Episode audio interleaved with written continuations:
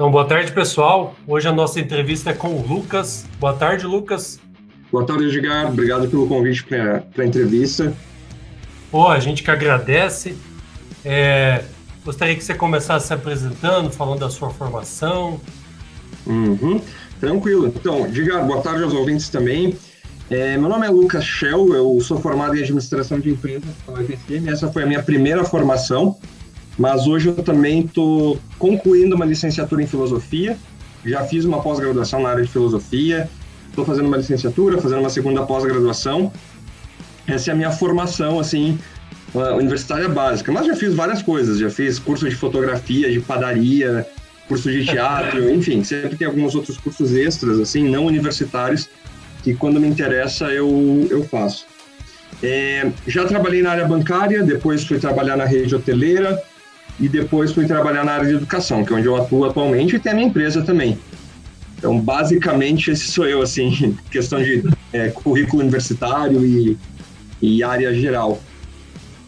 É uma das coisas que a gente estava comentando até antes aqui, também já é o, um dos motivos, né? Claro que tem mais, mas a gente está conversando hoje. É dessa questão de várias experiências que você tem, né? Mudou de emprego, Uhum. Por exemplo, começou no, no banco, né? Por que, que você decidiu sair do banco e sair da vida pública, né? Uhum. Na verdade, assim, ó, eu entrei no banco, num banco público, trabalhei na Caixa durante seis anos e meio. Eu fiz o concurso da Caixa quando eu tinha 16 anos e eu saí quando eu tinha ali. Eu entrei com 18, saí com 20, 24 anos e meio, quase 25 anos quando eu saí do banco. Então foram seis anos e meio ali que acontece é que quando eu terminei o ensino médio, a minha prioridade ela não foi bem assim, ah, que profissão que eu quero, que curso que eu quero e tal. Por umas questões pessoais da minha vida, eu tinha muito muita necessidade de me sustentar, assim. Então, eu fiz o ensino médio pensando, cara, eu preciso ganhar um salário e eu preciso ganhar dinheiro, eu preciso poder me sustentar sozinho.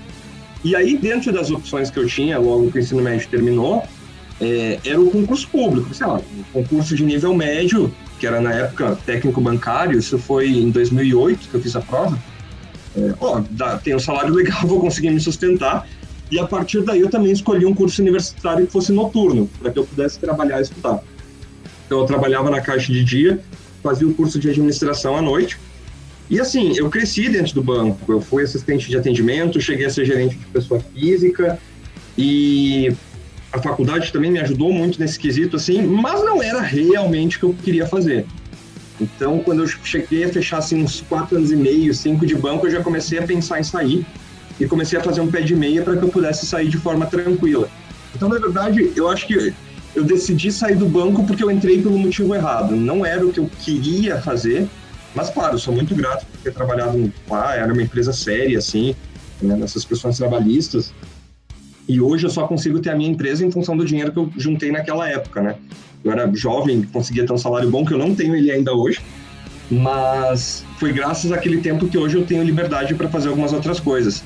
Mas eu saí porque eu acho que eu não deveria ter entrado. Eu entrei muito jovem com, com o intuito errado. O intuito de me sustentar, enquanto eu sei que é, muitas pessoas terminam o ensino médio já olhando para a carreira, pensando o que vão fazer, como é que elas vão se realizar e tal. E eu fui pensar nisso um pouquinho depois. E aí, quando eu comecei a pensar nisso, eu vi que estava na hora já de eu, de eu programar a minha saída. Então, uma das saídas mesmo foi por não, não querer mais isso e, a princípio, você pensava então em trabalhar o resto da vida no banco mesmo ou não sabia?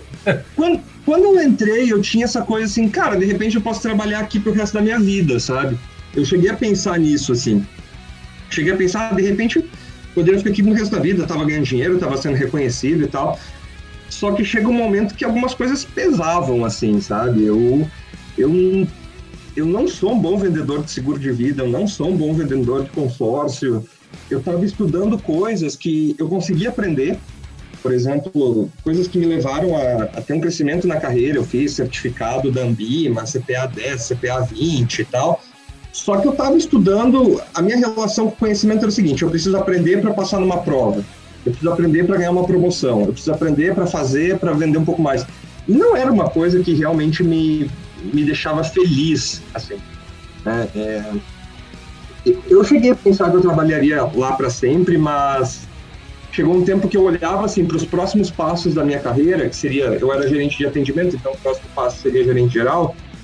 É, eu olhava para isso e não e não aquilo não me animava nem um pouco assim, não, não, me animava e ao mesmo tempo essa relação com a empresa acaba sendo recíproca, né? A gente vai mostrando desânimo, a empresa também vai mostrando um certo desânimo e aí eu vi que era hora de sair e abrir espaço para alguém que fosse aproveitar um pouquinho mais. Mas assim, programei essa saída, juntei um pé de meia para poder sair. E logo que eu juntei esse pé de meia, eu lembro que eu atirei para tudo que é lado, assim. Eu fiz entrevista na Unilever em São Paulo, fiz entrevista na Renner, falei um monte de besteira. É, a Renner estava num projeto de, de já estava assim numa mudança de não ser mais uma empresa de um lojão, mas ter um conceito mais fast fashion e tal. E a entrevistadora me perguntou ah, mas por que, que você quer trabalhar na Renner e como que você escolhe as roupas que você usa?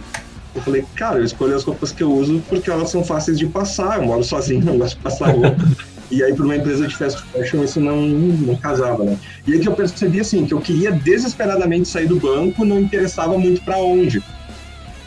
Aí eu me aquietei mais um tempinho no banco, porque também não adiantava eu largar aquilo que eu tinha para uma outra coisa que também não ia me fazer feliz. Então eu fiquei um tempo assim. E nisso eu acabei ficando seis anos e meio na caixa, né? Mas aí fiquei um tempo e daí dei uma sossegada, parei de atirar para tudo que é lado até decidir o que eu realmente queria fazer. Então. Aí, Opa, desculpa. Não, não, aí foi pesquisando assim sobre o que eu realmente queria fazer, que eu comecei a pesquisar como é que era trabalhar em cruzeiro. Eu gostava de viajar e tal. Ah, de repente é legal trabalhar num cruzeiro. Aí eu descobri um programa de trainee dentro de uma empresa de hotelaria. Aí eu fiz um programa de trainee, imagina, da gente de atendimento virei trainee. Mas foi muito legal. É, dentro de uma empresa de hotelaria. Então conheci o setor de RH, o setor de finanças e conheci os setores operacionais, de governança, de recepção, de alimentos e bebidas. E gostei muito assim de hotelaria. Aí eu saí do Rio Grande do Sul, nessa época eu morava em Santa Maria, e fui morar em Vitória. Fiquei um tempinho no Rio, fazendo programa de trainee, depois fui para Vitória, onde foi o hotel que eu concluí o programa e depois assumi um cargo de coordenador. Ah, eu lembro que a gente foi para Vitória lá, né? Sim, sim. Viu você lá. É... Quanto tempo que você ficou lá? Foi. Vitória, eu cheguei a ficar um ano e meio, assim. Ah, foi mais ou menos um ano e meio, porque eu concluí o programa de trainee e assim, eu fui para o departamento, depois do programa, eu fui para o departamento de alimentos e bebidas. Aí era um, um departamento que estava um pouquinho bagunçado, tinha algumas coisas para serem arrumadas, algumas coisas para serem vistas lá, né? E tive um gerente geral, assim, que me apoiou muito, muito, muito. Era super criativo e gostava de coisas novas, assim. Então, fui trabalhar nesse setor de alimentos e bebidas. A gente começou a criar alguns festivais, criar eventos temáticos, coisas assim. Foi um período muito legal.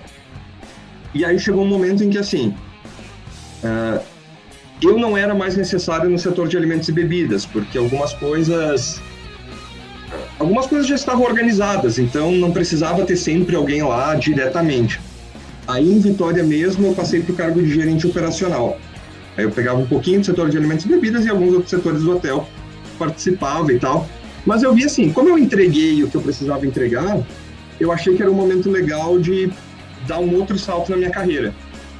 Aí eu acabei indo para a Índia, acabei me inscrevendo numa vaga LinkedIn, acabei fazendo entrevista por via na época eles usavam Zoom, fiz entrevistas via Zoom, as duas, três, até que consegui o visto e, e fui trabalhar lá.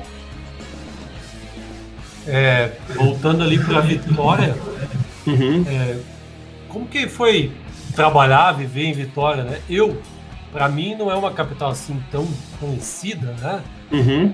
Não, gostaria que você falasse um pouquinho dessa questão do trabalho e a vivência lá nessa cidade mesmo. Uhum. Cara, eu gostei muito de Vitória, assim, em, questão, em relação à cidade. Eu achei, o Espírito Santo me surpreendeu, porque, inclusive, quando as pessoas foram aprovadas no programa de trainee, tiveram oito aprovados, assim. Daí, ah, você vai para Brasília, você vai para São Paulo, você vai para o Rio. E aí chegaram, ah, você vai para Vitória. Eu pensei, nossa, eu passei em último, eu tô de castigo. Ninguém conhece Vitória. Mas não, é porque realmente, primeiro que o gerente geral de lá, o Paulo Amaral, era incrível, assim, trabalhar com ele. E outra que... Uh, e outra que era uma cidade muito bonita. Eu gostei bastante de Vitória, tem um movimento bom em função do porto. O Espírito Santo, ele é, para mim, Vitória e Vila Velha, essas duas cidades que são praticamente juntas, é um mini Rio de Janeiro, assim. Tem praia, mas no interior do Espírito Santo você tem uma serra, você tem lugares até mais friozinhos, assim. Então, como cidade, como estado, me surpreendi muito. Não conhecia muito Espírito Santo. Acho até que é um lugar que as pessoas deveriam conhecer mais, porque eu, eu achei bem interessante. Eu morava no hotel. Depois que eu fui morar num apartamento, depois que passou o prazo do programa de trainee, mas eu morei ali um ano no hotel, praticamente. E foi, foi bem, bem bacana. E trabalhar lá, para mim, foi um desafio enorme, porque eu trabalhava como gerente de atendimento numa agência e a minha equipe era eu, um assistente, um técnico e um estagiário. E quando eu cheguei em Vitória no departamento de alimentos e bebidas, eram 50 e poucos funcionários. Era garçom, era equipe de cozinha, chefe de cozinha, nutricionista, o mim, chefe de fila, metro, enfim. Era uma hierarquia completamente diferente. Então eu tive que tive que aprender muita coisa, ter muito jogo de cintura. É, sempre fui meio, eu sempre fui meio mole assim na hora de dizer não, tive que aprender a ser mais duro porque era muita gente para manter os processos funcionando e, e dentro do setor de hotelaria, dentro do setor da hospitalidade, as pessoas são fundamentais, assim, é elas que vão fazer a diferença. Em relação à estrutura, os hotéis de Vitória não tinham uma diferença muito grande entre um e outro. Então, o atendimento era o que era o que poderia ali ganhar o cliente de vez ou botar tudo a perder. E aí você tem uma equipe muito grande, tem que manter motivado, tem que manter os processos alinhados, tem que manter as, manter as coisas funcionando. Dentro de uma cozinha, evitar desperdício, fazer as compras certas, vender no preço certo. Então foi muita coisa que eu aprendi. Aprendi com uma nutricionista lá do hotel, aprendi com o chefe de cozinha, aprendi com os cozinheiros, com os garçons. Podia fazer um serviço com o maître. Então, assim, aprendi muita coisa no Espírito Santo, em Vitória, trabalhando lá. Para mim foi, foi muito legal. Só que chegou uma hora que, assim, eu pensei, tá, já entreguei o que eu tinha para entregar, eu quero tentar fazer alguma coisa que seja, assim, bem diferente. E aí que eu encontrei a vaga na Inter. Então eu resolvi arriscar um pouco mais e ir para lá. Ah, essa questão da Índia eu quero até falar mais um pouco, né? Uhum. Como, como que foi lá essa questão também de trabalhar, viver lá?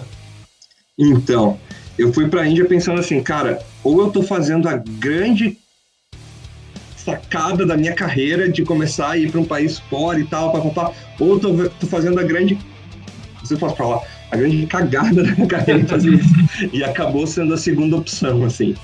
Porque, não, na época eu achei que, que foi um grande erro, mas foi o que acabou me colocando no, no caminho que eu realmente queria. Mas o que aconteceu foi o seguinte: a hotelaria lá, é, o hotel tinha uma estrutura incrível, porém, existem umas diferenças sociais e culturais que são muito mais fortes do que eu achei que elas eram. Por exemplo, legalmente na Índia, não tem sistema de castas. Que nem a gente via na novela, Caminho das Índias, ah, tem os Brahmanes, os Dalits e tal. Legalmente isso não existe mais. Porém, tem uma herança cultural lá disso muito, muito forte. Então, por exemplo, é, a forma como eu era tra tratado era muito diferente da forma com que um trabalhador indiano era tratado. Eles eram tratados muito mal. E aquilo começou a me incomodar bastante. Até, por exemplo, assim, é, eu e os outros estrangeiros brancos, a gente podia comer no restaurante do hotel. Os trabalhadores indianos comiam num refeitório separado, sempre a mesma comida, mal preparada, o pessoal estava seguido com dor de barriga, com não sei o quê. É, lugar pequeno, apertado, sujo. E os donos do hotel comiam num lugar que eu nunca entrei.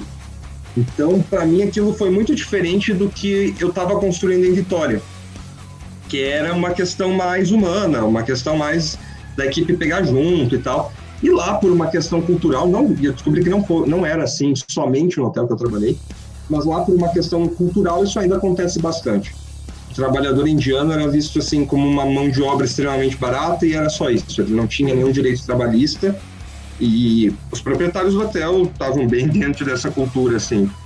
Então foi bem, bem diferente do que eu estava pensando. E aí as coisas que eu queria fazer não, não cabiam dentro daquela, daquele contexto. Como, por exemplo, ah, vamos criar uma escala de, de folga para que pelo menos eles tenham um dia da semana de folga. Né? Eu tinha porque eu tinha um contrato internacional mas o trabalhador indiano em si não tem, eles não têm nenhum direito trabalhista. Ah, vamos mudar a comida do refeitório, enfim, isso não, não, não cabia dentro daquele contexto. Foi bem, bem, bem diferente, assim, era, foi muito mais forte do que eu esperava essa, esse choque de cultura. E esse aspecto me incomodou bastante. E ainda uma dúvida filosófica que eu tenho, assim, que será que eu fui bonzinho e eu não consigo lidar com esse tipo de injustiça social ou será que eu sou muito arrogante a ponto de entender que uma cultura funciona de uma forma diferente e que eu não tenho nenhum direito de interferir nisso? Porque aquilo realmente eu não me adaptei a, a esses fatores específicos assim. Em relação à comida, em relação à estrutura, isso tudo são coisas que eu consegui me adaptar e tenho até um pouco de saudade às vezes, assim. Porque eu morava numa cidade muito pequena e o hotel tinha refrigeração porque a gente tinha um gerador próprio, mas, por exemplo, no centro da cidade que tinha um mercadinho, era um mercado aberto. Então, você queria comprar frango, o cara tinha o frango vivo, daí você ele matava na hora para garantir que estava fresco. Então, são coisas assim que. É, essas diferenças eu acho interessantes. Isso, isso eu sinto saudade, sabe? De ver como as pessoas vivem de uma forma completamente diferente e que no fundo a gente é bastante igual, assim. Ser humano independente. O pessoal, o pessoal pergunta muito assim, se era muito diferente lá na Índia. Assim, sim, algumas coisas são muito diferentes. Mas de forma geral, o ser humano é tudo meio igual, assim. É, um corpo físico, com, com emoções, com alguns pensamentos, com o corpo mental, tentando viver da melhor forma possível dentro do que o ambiente propicia. Então, assim, algumas diferenças eu tenho, sinto bastante falta de morar num lugar mais afastado, de, de, mais contato com a natureza, às vezes até daquele barulho, assim, que tinha bastante, principalmente quando ia para cidades grandes. Mas essa diferença dentro do ambiente profissional das pessoas serem tratadas de uma forma tão diferente e tão, do meu ponto de vista, injustas, assim, me incomodou bastante. Por exemplo, eu tinha um quarto para mim, lá na Índia, e num quarto do lado tinham trabalhadores indianos. Tá? Num quarto que eu ocupava sozinho, e que para mim era um quarto ok, ele não era muito grande, também não era pequeno, era ok para uma pessoa, ficavam cinco trabalhadores indianos, dividindo no mesmo banheiro, a mesma estrutura e tal. Então essas coisas começaram a me, me incomodar um pouquinho. É, essa é uma das perguntas que eu ia te fazer né, sobre as condições de trabalho, né? Hum. Mas acho que está bem respondida. E questão de idioma, assim, o pessoal, você imagino que fala inglês, fala inglês né? Uhum. Já consegue se comunicar lá ou é difícil? Sim, sim. Principalmente pela proposta, assim, que. Pela proposta que que o hotel tinha e levar aquele hotel para padrões internacionais. Então, o atendimento deveria ser feito em inglês e tal. Então, com o inglês eu consegui me virar bem na maioria dos lugares. É, a Índia tem o inglês como uma língua oficial, segunda depois do hindi, que é uma língua nacional deles. E aí tem um fator que dificulta que cada estado tem um, tem um dialeto diferente, tem um idioma diferente. Então eu tava, eu morava numa cidade chamada Pantigani, perto, umas quatro horas de Mumbai, mesmo estado de Mumbai. E o estado se chamava Maharashtra e tinha um, um idioma próprio que era o Marathi. E aí os, as pessoas que vinham de outros estados falavam outros idiomas e tal. Mas no geral com o inglês, dentro do ambiente de trabalho era a proposta. E para me virar de forma geral também foi, foi bem tranquilo, assim nessa, nessa questão do idioma. É, o que era difícil era porque às vezes os trabalhadores indianos assim de uma base da base assim que eram jardineiros que eram é, que faziam a, a, parte da limpeza auxiliares de cozinha e tal eles só falavam o idioma do estado porque tem muitas escolas assim tem escola que ensina inglês tem vai, vai ter escola que ensina em hindi tem escolas que ensinam em árabe porque tem uma comunidade muçulmana muito forte na Índia é a segunda religião mais praticada lá perdendo só para hinduísmo. Então, tem várias diferenças assim, mas no geral com o inglês dentro da proposta profissional que eu tinha foi bem tranquilo. Para viajar, para dar umas saídas também. Né? Eu fui em 2018, então qualquer coisa o Google ajudava. e essa questão da decisão de voltar ao Brasil foi basicamente então essa da, da cultura ali do trabalho, que você via essa diferença grande, não conseguia lidar com isso, ou demais motivos? Então, começou nisso aí. E aí, ah, assim, quando eu comecei a propor algumas melhorias, assim, que no meu ponto de vista, melhorias, né? Ah, vamos fazer uma escala de folga, dar uma folga semana para todo mundo, melhorar a alimentação no refeitório, é, vamos não bater nos funcionários, porque os donos batiam nos funcionários, era uma coisa assim. Nossa. Era uma coisa, é, era uma coisa muito fora. Porque quando me falaram isso lá, Sei, cara, nisso eu não vou me meter porque eu acho que o que é de tomar uns petelecos num país que não tem saneamento básico. Mas quando eu vi que realmente era um bater, tipo, com tapa na cara, uns negócios assim, eu pensei, ah, não, não dá. Daí eu, inclusive, tenho uma apresentação de RH que eu tenho salvo até hoje aqui, que eu fiz lá, com uma sugestão de melhoria do not beat the staff. Não bater, não, os empregados, assim. Tipo, isso não foi muito bem visto, né? Então, então acabou que a relação foi, foi esfriando para os dois lados, assim. E aí eu descobri que o dono do hotel, a família, né, que era dona do hotel, um já tinha sido preso nos Estados Unidos por tráfico de drogas, outros não podiam sair da Índia porque estavam respondendo o processo, eles tinham uma empresa em Singapura que fazia os medicamentos, enfim, baita rolo judicial também, assim. E aí eu vi que, bom, se eu sair daqui, eu acho que não, não são essas pessoas que vão vão poder ajudar na minha carreira. E aquilo também já estava me e essas diferenças culturais que começaram assim quando eu me senti impotente de vez diante de tudo isso daí eu acabei acabei voltando. Era para eu ter ficado um ano eu fiquei uns seis meses assim eu tinha um contrato de um ano acabei encerrando mais cedo ah então foi pouco tempo mesmo e como que foi a volta para o Brasil voltou direto para tua cidade não, voltei para o Brasil, fui morar em São Paulo. Tava numa crise de identidade, assim, sabe? Porque eu penso, nossa, parece que quando eu tô conseguindo alguma coisa na minha vida, tipo no banco eu jogo fora. Aí na, em, em, Vitória também, quando eu tinha conseguido um cargo de gerente operacional, joguei fora para ir para a Índia. E eu tava pensando, meu Deus, o que, que eu vou fazer e o que, que adianta eu conseguir alguma coisa se depois eu vou. Se depois eu vou, vou abrir mão e todas essas questões humanitárias, assim, eu tô aqui reclamando, mas tem gente apanhando na Índia. Enfim, é uma confusão de ideias que eu tava, assim. Então, eu acabei indo para São Paulo, porque eu tinha alguns contatos lá. Então, fiz alguns trabalhos freelancer, assim, como cliente oculto, é, alguns trabalhos de consultoria, fiz algumas coisas assim lá. E comecei a estudar para concurso público, porque se, bom, se eu estiver estudando para alguma coisa, de repente, pelo menos eu tenho uma justificativa para os outros, assim. Acabei passando também concurso aqui perto de Carazinho, concursos pequenos, mas que hoje já não, não penso em assumir. E aí foi nessa volta para o Brasil, pensando em tudo isso, assim, que eu decidi que eu decidi estudar filosofia também. Porque eu estava cheio de dúvidas, eu é, eu sabia, eu sempre gostei da área de educação, desde da parte, desde quando eu era adolescente, quando eu era criança, assim, mas eu tinha aquele preconceito de, ah, não, se eu virar professor eu vou ganhar pouco. E, nossa, isso foi, acho que era um dos pensamentos mais, mais idiotas que eu tinha, assim, e que, e que foi bom que isso foi quebrado nesse processo todo, porque eu comecei a pensar, cara, eu vou, eu vou estudar para concurso, eu vou trabalhar aqui com o que for aparecendo, mas o que eu quero é trabalhar com a área de educação, eu vou ser professor. E, enfim, pelo menos é uma coisa que eu vou fazer. Depois, se não der nada das armas, pelo menos é uma coisa que eu quero fazer. Aí acabei acabei começando a faculdade de filosofia, abri um negócio na área de educação, comecei a ter a oportunidade de dar aula antes mesmo do que eu esperava, antes de concluir essa licenciatura. Então tudo foi dando muito certo. Então valeu muito a pena, assim, investir nesse, nesse lado da minha carreira. Mas, claro, fiquei um ano em São Paulo estudando para concurso, é, depois voltei, fiquei o ano passado de pandemia em casa por umas questões familiares também. E aí, esse ano que as coisas engrenaram de vez na área de, de, educação, assim. Mas quando eu era mais jovem, eu tinha muito, muito preconceito, assim. Uma vez eu lembro que uma professora de português no ensino médio, a gente estava almoçando e ela chegou para um colega meu e falou assim: Bah, tu tem um baita jeito de que tu vai ser modelo, não sei o que, que tu vai ser famoso, papapá.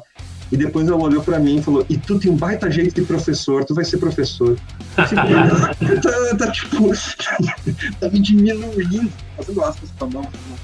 Tá me diminuindo. Eu penso, nossa, que pensamento idiota que eu tive naquela época, assim. Porque hoje eu gosto muito de dar aula. Gosto muito de ter um negócio na área de educação, gosto dos meus alunos, gosto dos meus alunos de ensino médio.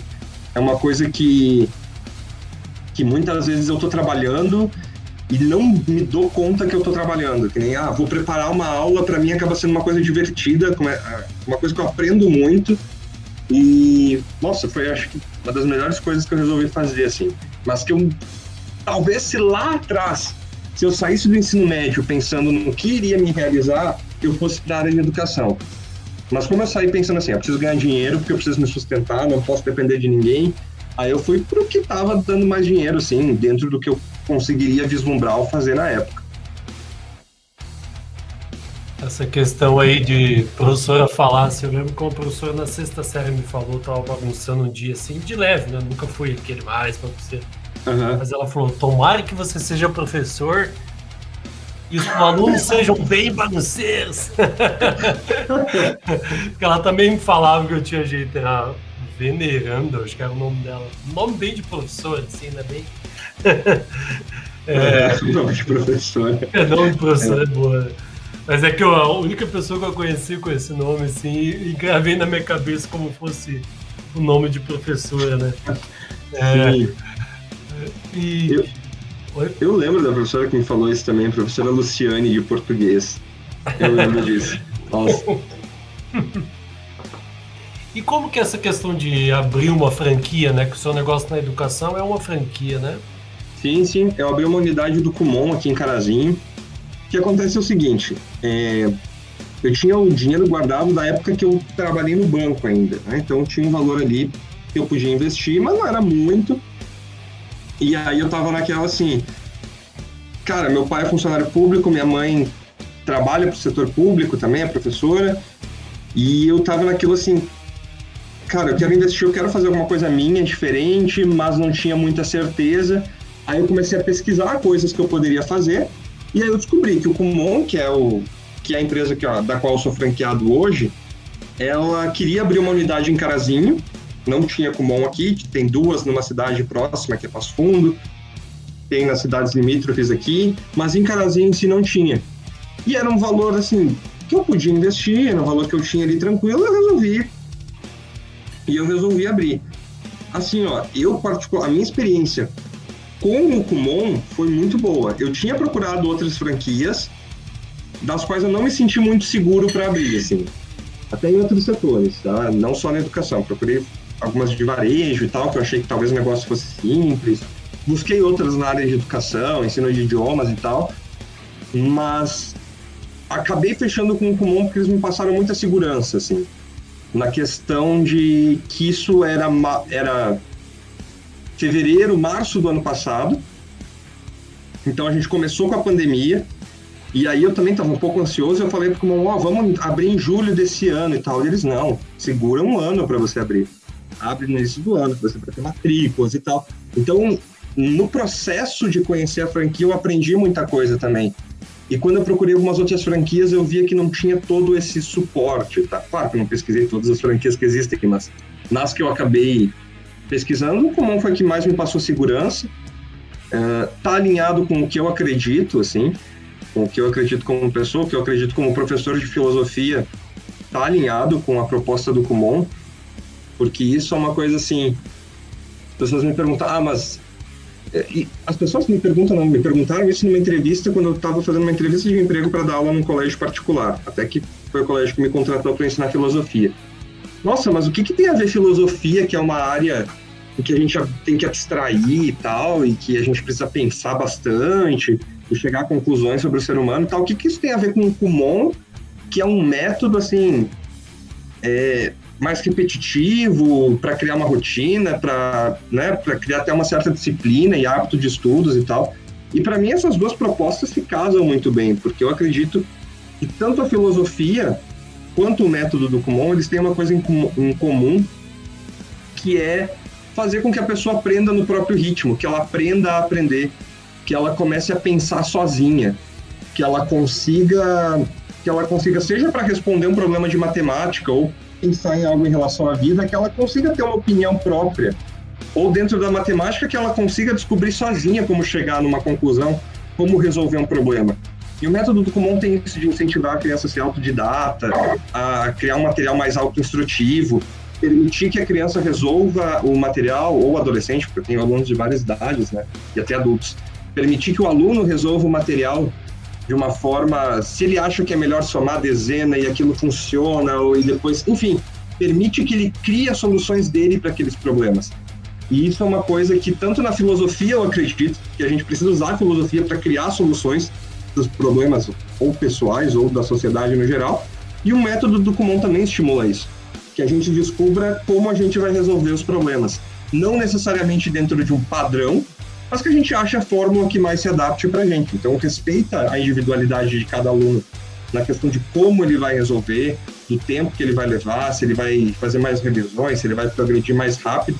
Então, para mim, essas duas propostas, filosofia e a matemática, dentro do método do qual eu sou franqueado hoje, super casam, assim. Então, hoje eu tenho bastante felicidade em trabalhar com o Kumon, em acompanhar os alunos do Kumon, como eu tenho em acompanhar os alunos em sala de aula.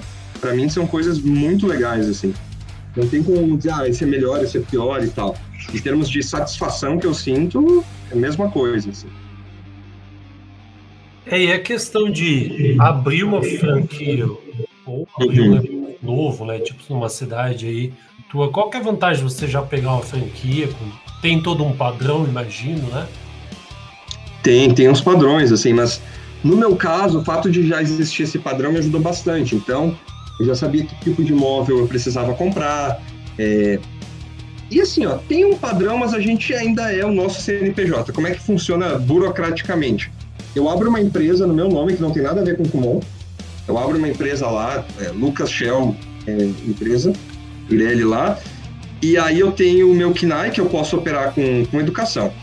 Aí eu faço um contrato com a franquia, e aí nesse contrato eu ganho o direito de usar o nome, tenho minhas obrigações também, tenho que fazer o pagamento dos royalties, enfim. E aí eu faço um contrato com a franquia. E que eu tenho que seguir alguns padrões, eu não posso colocar a marca em qualquer coisa. Eu preciso seguir alguns padrões, mas eles dão um suporte também. Para mim, foi muito bom, porque me passou bastante segurança, assim. E as coisas das quais eu quero fazer um pouquinho diferente, eu tenho essa liberdade. Não tenho liberdade de fazer algumas coisas com a marca Kumon, mas tenho liberdade de fazer algumas outras coisas dentro do meu CNPJ, dentro da minha empresa. Então, para mim foi bem foi, muito bom. Tem alguns padrões para seguir. E você perguntou da vantagem, assim, ó. Eu acho que a principal vantagem, no meu caso, é o ter uma marca. Porque muita gente já fez, ou tem um sobrinho que faz, não sei o que lá. É, em São Paulo, eu conheci muitas unidades do Kumon, porque eu morei na, no bairro da Liberdade, que é um bairro que, pô, que, tem, que tem, uma, tem uma porcentagem muito grande de, de imigrantes de japoneses, de filhos e descendentes de imigrantes japoneses. E a comunidade oriental é bem adepto ao Kumon. Então, conheci bastante unidades lá. Então, todo mundo tem alguém que conhece alguém que faz e tal. E talvez por eu ter voltado para Carazinho sem nunca ter feito algo muito relevante aqui, nunca ter trabalhado aqui, nunca ter me envolvido com a comunidade daqui, é, ter uma marca me ajudou bastante. Porque daí o pai está matriculando o filho no Kumon. Por mais que eu tenha que pagar o royalty. Se eu fizesse um negócio meu, sei lá, escolinha Lucas Shell, talvez eu não tivesse um, uma procura tão grande quanto eu estou tendo. Porque as pessoas conhecem a marca, conhecem o método, e eu aprendi muito com o método também. O fato de eu ter demorado para abrir a franquia é, me permitiu que ano passado eu fizesse muitos bloquinhos de exercícios, é, resolvesse muitos problemas dentro do método do Kumon, então foi, foi bem bacana. Mas também já penso em abrir um outro negócio aí fora da área de educação, não vou abrir um concorrente para mim mesmo, né? Mas fora da área de educação, já estou pensando em abrir um negócio aí próprio, um negócio novo, junto com a minha família. Então, estamos vendo se a gente fecha tudo ali até, até final do ano. Tem um negócio na área de alimentos e bebidas, tem uma loja de vinho. Então, que é uma coisa que meu pai sempre sonhou em ter e tal, e tem estudado bastante, e de repente eu vou, vou participar também. Mas aí mais para frente, assim. E o método comum, pelo menos que eu ouço falar bastante, né, é mais na área da matemática. Até lembro que tem uma colega que trabalhou comigo que ela falava: Ah, matemática, meu Deus. Quando não, não me dava bem, fui pro Kumon, daí eu ficava olhando as placas de carro, fazia conta com elas e tal. Eu até uhum. falei para ela: Eu sempre fiz isso, né, porque É, eu nunca, nunca fiz Kumon, né? Onde eu morava não tinha, uhum. mas sempre gostei da matemática, né? Então, uhum. Kumon é só matemática mesmo ou ele tem outras áreas também? Não, a gente tem curso de matemática, português e inglês. A minha principal procura hoje é português e matemática. Português, assim, crianças na faixa dos 6, 7 anos, que em função da pandemia ficaram com algum gap na alfabetização. Então a gente faz esse trabalho de alfabetização. E na matemática, que é o que assusta muitas pessoas, assim. O método a gente trabalha muito de uma... Uh, a gente trabalha muito assim. A gente acha alguns exercícios que a criança consiga fazer sozinha. Então vamos supor que você tenha dificuldade de é, na tabuada, mas você consegue fazer somas muito bem. Então você vai iniciar na soma. A gente tenta fazer com que o aluno ele perca esse medo, perca esse receio que normalmente algumas pessoas têm com a matemática de ah, não quero nem saber se vê uma equação na frente, ah, não, para mim isso é impossível e tal. Então a gente vai fazendo com que o aluno ele crie um certo vínculo e se sinta capaz fazendo as atividades de matemática. E aí ele vai progredindo, progredindo aos poucos. O curso de matemática ele começa ensinando o aluno a contar. Então, se você tem uma base zero em matemática, digamos, ou um aluno de cinco aninhos, por exemplo, vai se matricular na matemática, pode ser que ele precise aprender a contar. E o último conteúdo do curso é função integral e derivada. Então, ele vai passar por várias etapas até, o, até a conclusão desse curso. E o tempo vai ser o aluno que vai fazer, porque ele não progride em função de semestre, em função de mês, ele progride conforme ele for entendendo o assunto. Entendeu como é funciona a sequência numérica, pode começar a fazer soma. Entendeu como funciona a soma, vamos começar a fazer subtração. E assim a gente vai. Aí, multiplicação, divisão, frações. Aí depois que o aluno entende frações, ele consegue entender aí, e as operações com as frações, ele vai ter facilidade em pegar ali as, as outras funções, a parte da, da geometria, eu, particularmente, tive essa experiência. Assim, depois que eu entendi frações bem entendido, eu consegui pegar o resto com mais facilidade. Então, pode ser aluno entrar novinho fazer ou pode ser mais avançado já nas séries dele? Tem... Sim, sim. Eu tenho meu aluno mais novo, tem cinco anos. Tem, Nossa. tem, é, tem dois alunos de cinco anos, três, três alunos de cinco anos. E é muito legal trabalhar com esse público, assim, eles ele faz umas pérolas, é, é muito divertido, é muito legal. E minha aluna mais velha tem em torno de 60. É uma senhora que se matriculou no inglês, já tinha feito Kumon de português quando, quando era mais jovem, e aí viu que abriu o Kumon em Carazinha e foi fazer o, o de inglês. Então, várias idades, assim. Mas só essa questão do, do elogio, do incentivo, só te dar um exemplo agora que falei das pérolas dele, as pérolas que ele soltam, assim, é tem um aluno que a gente começou na primeira aula, ele estava fazendo o processo de alfabetização. Então, a primeira etapa foi mostrar para ele imagens para que ele associasse com as palavras. Então, estava lá escrito, por exemplo, avião, tinha o desenho do avião. Então, eu pedia para ele olhar para a imagem, olhar para a palavra e tal. E nisso a gente fez 10 páginas de um livrinho assim. Aí no final eu falei, cara, parabéns, olha, seu primeiro dia você já fez 10 páginas desse livro e tal. Ele, sério que eu já fiz 10 páginas? Eu, Sim, você leu 10 páginas. Nossa, eu nem sei ler, eu já li 10, imagina quando eu aprender. Então, a gente, então a gente tenta criar essa, esse entusiasmo que eles têm, seja no português ou na matemática, esse sentimento de produtividade, de capacidade, isso faz com que as pessoas percam o receio e consigam absorver um pouquinho mais. Aí, é claro, estudo diário, disciplina, essas coisas, mas o que eu vejo, assim, sete meses de franqueado e eu tô com 60 alunos, é que realmente o ponto, assim, quando eles acreditam que eles são capazes, quando eles perdem esse medo de ver um texto muito grande no português ou uma equação muito difícil na matemática, eles, eles deslancham. E se eles têm medo daquilo, a gente volta um pouquinho no conteúdo para mostrar o que eles já conseguem fazer. E aí, a partir daí, aos pouquinhos, a gente vai aumentando o grau de dificuldade. Você já abriu ela no, durante a pandemia, mas mudou o método durante a pandemia? Você sabe como que está diferente do, da normalidade, né? Então, eu abri em fevereiro, acreditando que o pior da pandemia já tinha passado. E aí, em março, tive que, que fechar, né? O que aconteceu durante esse período? O, o Kumon desenvolveu formas de atendimento remoto Então, tinha uma forma de atender online, mas a grande procura era pelo presencial, assim, porque eu acho que os pais queriam, de uma certa forma, suprir o gap que a escola tinha. Então, em abril, quando começaram algumas flexibilizações e tal, aí que eu consegui acomodar os alunos. Hoje eu não consigo atender na minha capacidade máxima.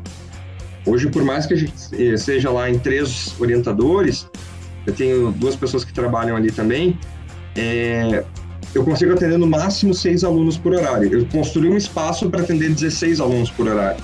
Mas como a gente ainda está respeitando algumas restrições, a gente atende no máximo seis. E tem que ter um tempinho para higienizar e tal.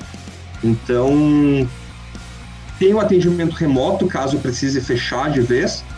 Mas agora com, com, com algumas flexibilizações, cumprindo alguns protocolos, a gente consegue atender até seis alunos ali, a prefeitura já nos deu alvará. É pouco, assim, pelo que eu ainda quero, mas deu para distribuir eles nos horários ali certinho, tá dando, tá dando para dar conta, assim. E alguns alunos que. E outra vantagem que tem, às vezes o aluno, não só em função de pandemia, mas está doente ou está viajando, ele acaba fazendo aula de forma remota igual. Ah, legal, acabou desenvolvendo essa parte aí também, então, né? Sim, sim. A gente, é, Inclusive, foi uma coisa que o Kumon desenvolveu no ano passado, porque eles nunca tiveram essa ideia de, ah, é. de fazer remoto.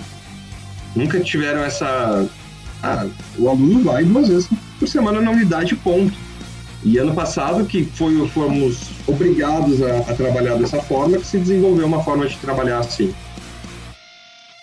É, e no meio disso tudo, porra, a gente tava comentando no começo, teve o teatro e como que foi tua experiência ah, no teatro?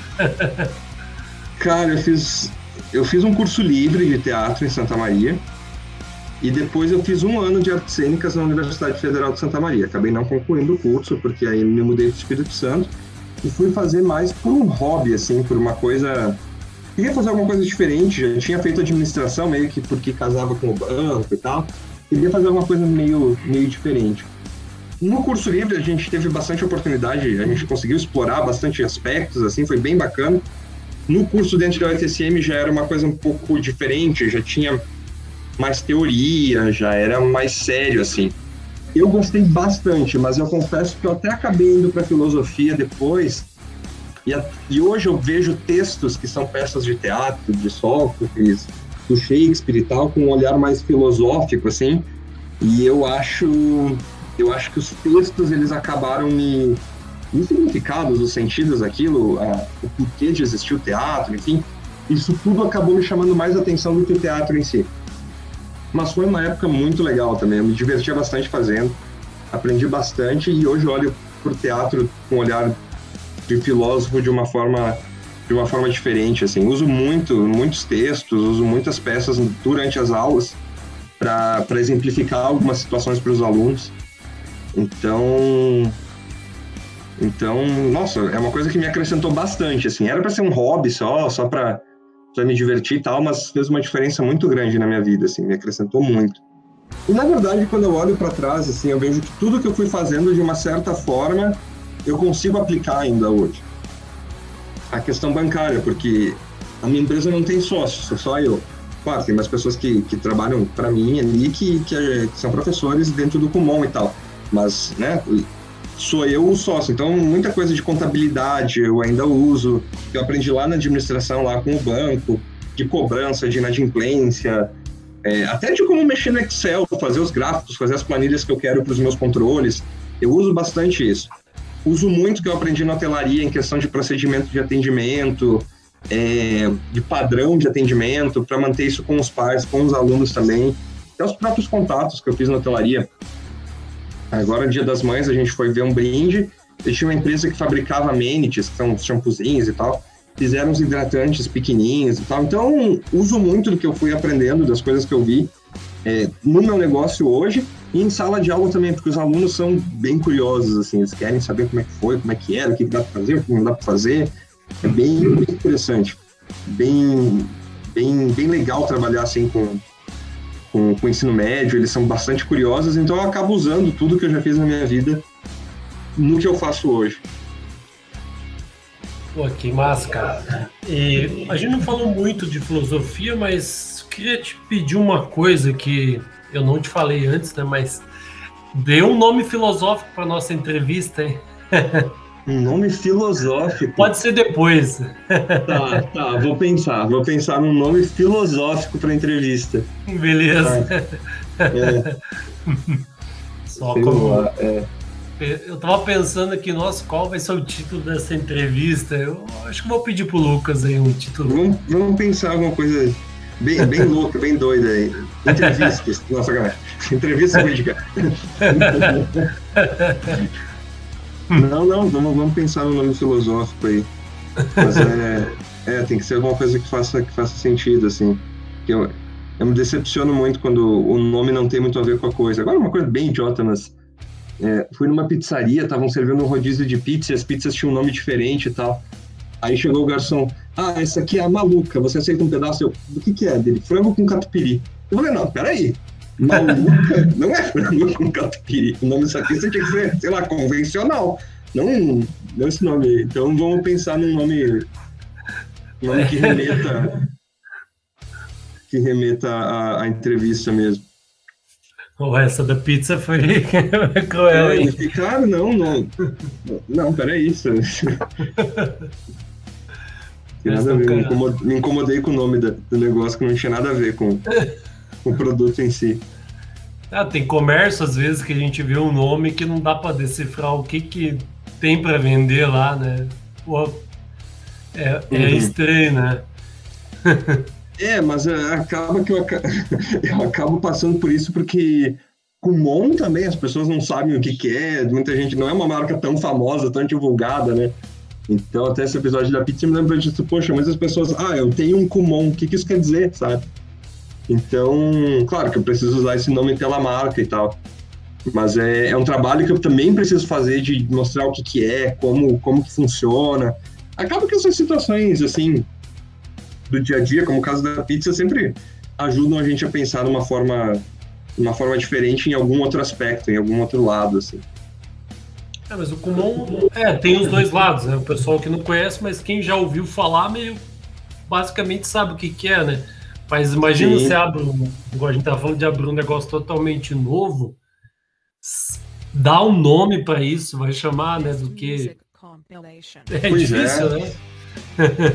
Pois é, tem que ter, tem que ter uma campanha. Tem que ter uma campanha boa. Um, um, alguém da parte de comunicação social, assim, bem, bem ligado. Mas assim, o comum acaba que os meus primeiros clientes vieram porque conheciam um método, assim. Né? Ah, eu fiz quando era criança, agora quero que meu filho faça. Meu sobrinho faz, quero que meu filho faça e tal. E depois acabaram vindo os colegas desses alunos por indicação acabaram conhecendo através desses colegas. Então vai muito por, por indicação, assim. Agora, quando o negócio é novo, eu acho que a pessoa tem que ter muita, muita disposição, assim, para ir divulgar e para falar para os amigos e para ir buscar essas. para que as pessoas conheçam, né? Tem que ter essa. Tem que ter um pouquinho de.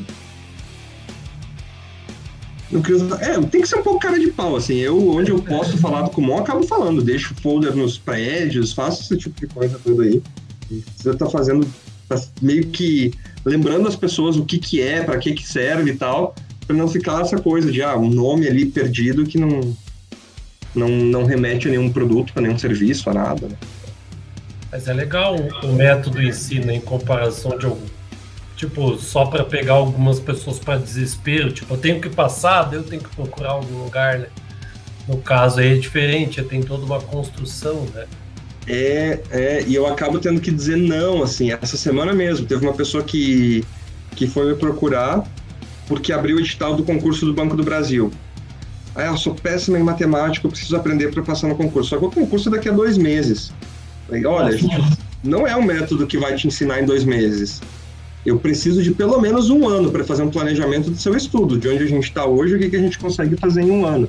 Se você precisa aprender em dois meses, digamos, para um concurso público e tal, é melhor fazer um curso preparatório. Talvez vai ser muito mais focado para aquilo que você quer. Né? Porque eu também não quero que meu cliente vá lá, é, pague dois meses, não consiga o que ele quer e depois saia falando mal. Então eu prefiro ser bem claro, olha, nesse caso, o ideal é um curso preparatório, não é um método que nem o meu. Eu já disse não para algumas pessoas, assim. Não que eu disse não, eu mostrei aquilo que eu podia fazer e realmente não casava com aquilo que a pessoa queria. Né? E a cidade aí é, é pequena? Qual o tamanho dela? É 60 e... Acho que tem em torno de 65 mil habitantes, é uma cidade pequena, assim. Ah, então rapidinho fica conhecido, né? É, é exatamente. Bom, bom, que seja pelo lado bom mesmo. Sim, tá sim. Sim. Porque em dois meses não tem como, como dentro do método eu, eu te ensinar especificamente as coisas dentro do edital. A gente precisa seguir uma sequência de raciocínio para que aquilo fique, fique gravado. E muitas vezes a pessoa vai começar num ponto que não que não é o que ela espera, assim, né? É, tem essa questão mesmo da construção do, do raciocínio, né? Matemática, o português também tem, né? Sim, muitas sim. áreas, né? É, você tem que aprender algumas coisas antes de chegar naquilo, né? Então. Sim, sim, sim. É, é diferente mesmo. É. Ô, Lucas, já queria agradecer de coração a nossa, nossa entrevista, né? Por solicitar esse tempo aí para conversar com a gente. É, se quiser falar mais alguma coisa, fique à vontade. Não, tranquilo, só agradeço o convite aí, obrigado pelo, pelo seu tempo também, pela entrevista. Espero que, que tenha sido agradável, que seja agradável para quem está ouvindo. Qualquer coisa, estou à disposição de vocês aí também. Tá? E brigadão mesmo aí. Valeu. Ô, oh, valeu então. Até uma próxima conversa, tudo de bom com o seu negócio. Valeu, Lucas. Obrigadão, hein? Valeu, Edgar. Obrigadão.